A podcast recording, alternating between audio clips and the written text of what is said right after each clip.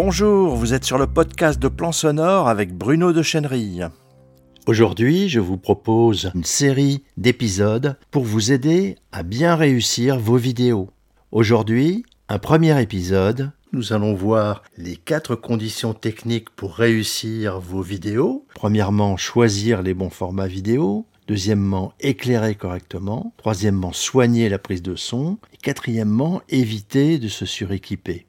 Pour choisir les bons formats vidéo, nous allons voir successivement le format de tournage, les vidéos verticales, le format d'édition et le format d'export ou de diffusion. Commençons par le format de tournage.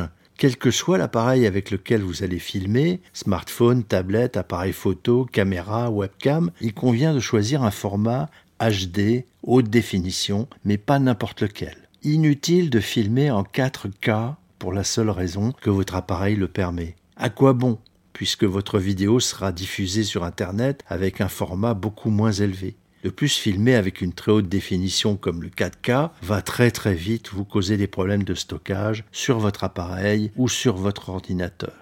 Voilà pourquoi il est tout à fait approprié de tourner plutôt en format MP4 1080p HD, donc haute définition, ce que tous les appareils actuels permettent. Attention toutefois, la plupart des webcams intégrées sur les ordi portables ne peuvent filmer qu'au maximum en 720p. Cette définition est un peu juste. Si vous voulez faire beaucoup de vidéos en webcam, pour des cours en vidéo par exemple, vérifiez bien la définition de votre webcam.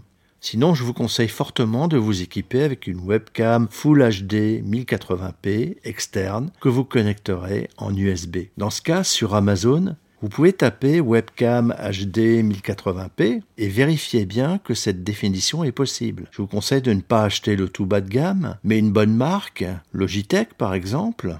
Notez bien que ces deux formats de vidéo horizontale sont en 16 neuvième. Vous voyez bien ici la meilleure définition, le 1080p, qui vous donne une image beaucoup plus grande. La vidéo horizontale reste le format professionnel incontournable pour les plateformes vidéo de cours ou Vimeo ou même encore sur YouTube. Mais il existe aussi la vidéo verticale les réseaux sociaux et le fait que n'importe qui filme aujourd'hui avec son portable ont amené certains réseaux sociaux à accepter ce format vertical qui est très répandu chez les amateurs. Dans ce cas-là, c'est le format 9 16e qui est d'ailleurs tout aussi HD vous pouvez l'enregistrer sur votre smartphone, tout simplement en mettant le smartphone en position verticale.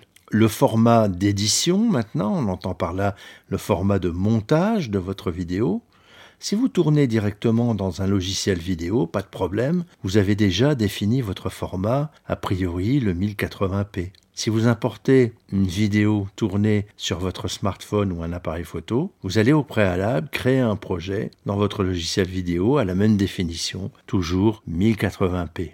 Sur les réseaux sociaux, Instagram, mais aussi Facebook, LinkedIn, le format carré s'impose de plus en plus, car c'est le format qui attire le plus l'attention dans un fil de publication, que ce soit pour les photos d'ailleurs ou les vidéos. Il est assez facile de transformer au montage une vidéo tournée en 16 neuvième, donc horizontale, en vidéo carrée 1080 x 1080. Toutes les plateformes acceptent aujourd'hui les vidéos MP4 1080p. Donc vous pourrez exporter votre vidéo montée dans ce format-là et l'uploader après sans problème sur la plateforme de votre choix ou sur votre site web. Le fichier vidéo exporté aura toujours ce suffixe .mp4. Il faut signaler une particularité sur Mac et sur iOS donc sur les iPhones et les iPads et sur les ordinateurs Apple les fichiers peuvent être nommés .m4v ou .mov. Mais c'est la même chose. Dans ce cas-là, vous pouvez très bien changer le suffixe en renommant tout simplement votre fichier en .mp4 ou bien le laisser comme ça car toutes les plateformes finalement les reconnaîtront sans problème.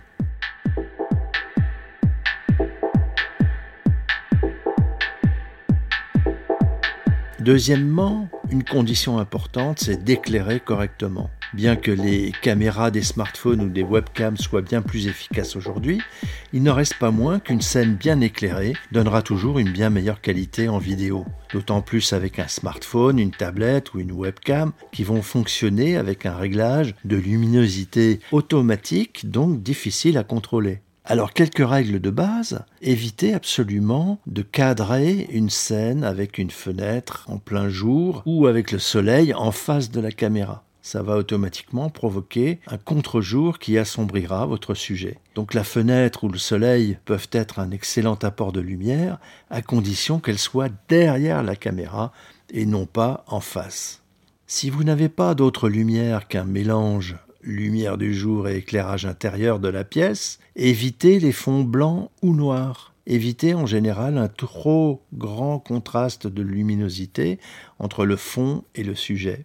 Même une chemise blanche peut assombrir le visage de votre sujet. Si vous êtes en extérieur, vous n'avez guère besoin de renforcer l'éclairage. La lumière du jour est la plus puissante qui existe. Attention toutefois aux contre-jours et aux ombres sur les visages. La règle ici est de toujours avoir le soleil derrière la caméra. Il vaut mieux dans tous les cas s'équiper avec une ou plusieurs lampes à LED pour la photo. Il en existe beaucoup, très bon marché, qui font parfaitement l'affaire. La température de la lampe doit être froide, donc une lumière froide, comparable à la lumière du jour, c'est-à-dire de température supérieure à 4500 K. Il existe des anneaux circulaires LED avec un support smartphone intégré.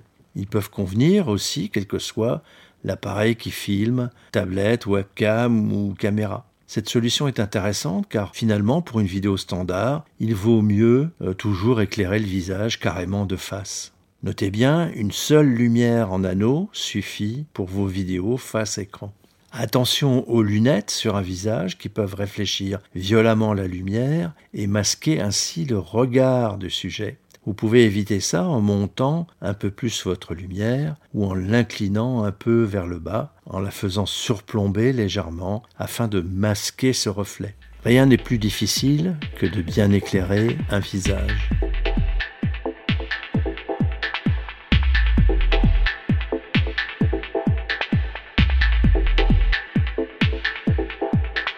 Troisième condition, c'est de soigner la prise de son le son de vos vidéos sur Internet est extrêmement important. En effet, les vidéos sur le web ne sont en général pas très riches en images. Une personne face à la caméra dans un décor du quotidien ou dans la nature, des slides de présentation, c'est vraiment un paradoxe. Tout le monde est fou de vidéos sur Internet, mais les images proposées ne sont la plupart du temps pas exceptionnelles du tout, voire même euh, inintéressantes et pauvres. Par contre, tout le message, les paroles, le sens va passer par la voix parlée, que ce soit dans des vidéos de cours ou des vidéos de marketing ou sur YouTube. Et la puissance narrative de votre voix et son pouvoir émotionnel sont potentiellement sans limite. Sa proximité, sa bonne définition va rapprocher considérablement le locuteur de ses auditeurs, donc va rapprocher votre son de l'oreille de vos auditeurs.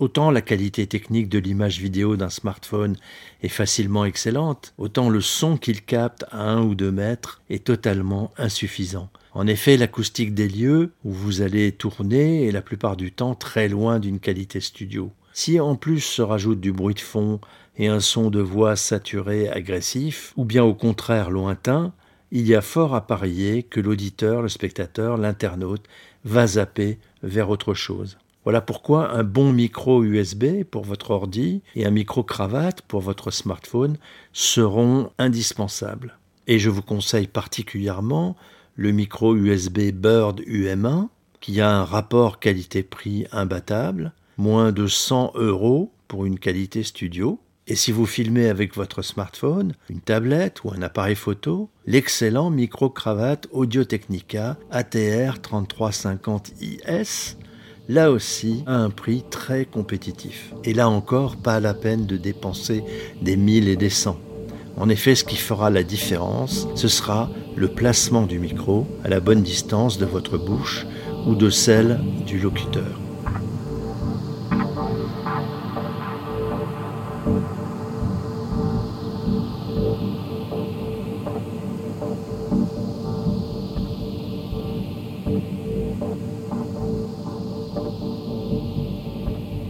Quatrième condition, évitez de se suréquiper. Votre équipement doit rester simple, léger et facile à utiliser. Vous connaissez probablement la devise minimaliste Less is more. Elle s'applique pleinement ici.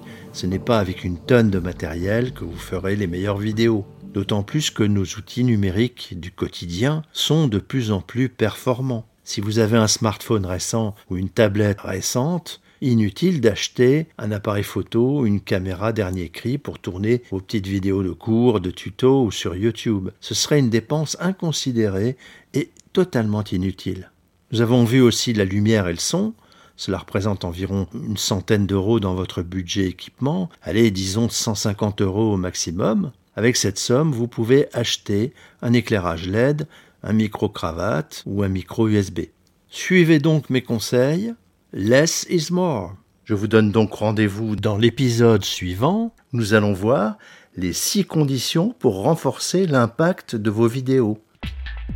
Voilà, je vous signale aussi que vous pouvez euh, lire la version écrite de ce podcast en un article publié sur mon blog Plan Sonore. Je vous rappelle l'adresse internet plansonore tout Vous êtes sur le podcast audio de Plan Sonore. Il est disponible sur iTunes, Stitcher, SoundCloud, Spotify, Deezer, Podcast Addict, Apple Podcast et Google Podcast. Bref, sur la plupart de vos applications de podcast et bien sûr sur notre site plansonore.fr. Si cette diffusion vous a plu, likez, partagez-la avec vos amis sur les réseaux sociaux, abonnez-vous. Si vous voulez être tenu informé de toutes les parutions, inscrivez-vous sur le blog. Et à bientôt sur plansonore.fr.